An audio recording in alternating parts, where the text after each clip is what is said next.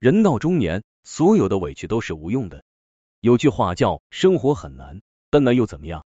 有人说，金庸笔下诸多作品，最爱的是《笑傲江湖》，最恨的也是他。爱他，是因为他有武侠世界的纯粹，有一份快意江湖的潇洒与惬意；恨他，是因为他有现实生活的压抑，有一种无法逃脱的执念与挣扎。年少时，总是想着要将故事中的是非对错弄个一清二楚。可越长大越明白，那些算计和阴谋的背后，却藏着中年人身不由己的妥协与无奈。笑傲江湖的黑与白之间，相差的从不是善恶，而是生活的选择。劳德诺的伪装，藏着中年人的心事。有人说，成年人的故事都写在脸上，幸福还是痛苦，可以一目了然。可实际上，人至中年，早已学会了伪装，他们将喜怒哀乐埋在心底，藏于面具之下。还记得《笑傲江湖》中的劳德诺吗？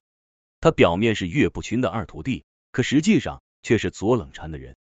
这个年过半百的中年人，为了嵩山派的利益，忍辱负重，又拜在了华山派门下。在华山上，他凡事小心翼翼，整日一副忠厚老实、唯命是从的样子。只要是岳不群交代下的任务，无论大事小情，他都能尽职尽责的完成。其实他本可以在这个年纪退隐江湖。娶妻生子，享受生活，可他却依旧选择了伪装。他一边将心事藏在心里，一边四处讨好，卖笑求生。人过中年，谁不想活出真实？为人敢爱敢恨，行事敢作敢为。可生活往往是人前欢喜，人后压抑。为了生活伪装自己，凡事不得自在。电视剧都挺好中有这么一个镜头：苏明玉喝醉酒后回到宾馆。用尽最后一丝力气躺进浴缸里，却又挣扎起身，把外套脱下挂好，才放心睡去。无人依靠，所以要自己打理，哪怕体力将无，他也要咬着牙坚持下去。因为只有这样，他才能在明日第一时间恢复成为别人眼中的女强人。张爱玲说：“笑，全世界与你同声笑；哭，你便独自哭。”中年人的委屈都是不能分享给别人的，中年人的焦虑与不安。不会让他人知道，哪怕再疲惫不堪，也要故意微笑，装作出很轻松的样子。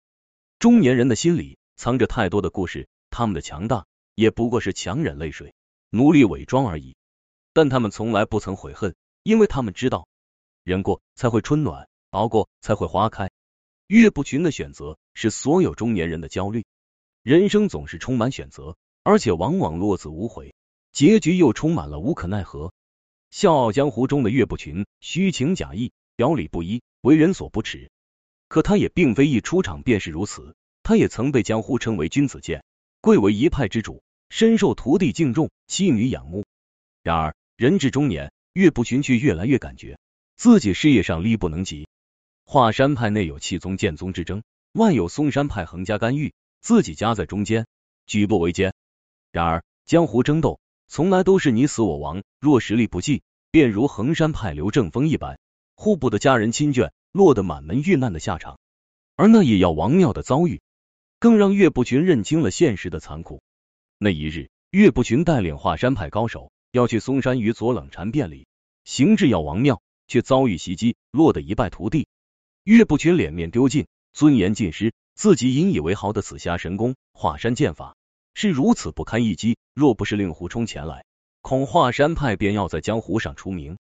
那一夜的屈辱，让岳不群下定决心丢掉正义，丢掉道德，为了获得更强大的力量，开始不择手段。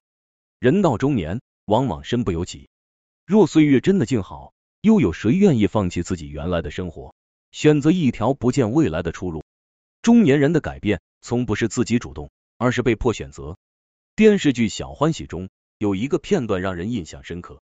四十五岁的方圆事业稳定，家庭和谐，可突然间，作为公司元老的他却被公司辞退，原本稳定的生活一下子变得惨不忍睹。他重新开始找工作，却发现世界如此残酷，自己仿佛已经被社会淘汰。家庭的压力，自我的焦虑，让方圆彻底崩溃。他哭着对爱人说：“自己想当令狐冲、杨过，没想到最后却成了岳不群。”武侠照进现实，岳不群的悲哀何尝不是普通人的心酸？人到中年，早已失去了向前冲的勇气，只求安安稳稳照顾好家人妻子。然而往往天不遂人愿，是不从人心，到最后依旧是自己一个人去扛。张爱玲说，在这个光怪陆离的人间，没有谁可以将日子过得行云流水。人生多变，有得有失，行走在人世间，终要学着拿起，懂得放下，坦然面对世事无常，这样才能继续前行，继续保护身后的父母家人。明悟了，便会窥到无边蓝天；看淡了，才会种下万千花海。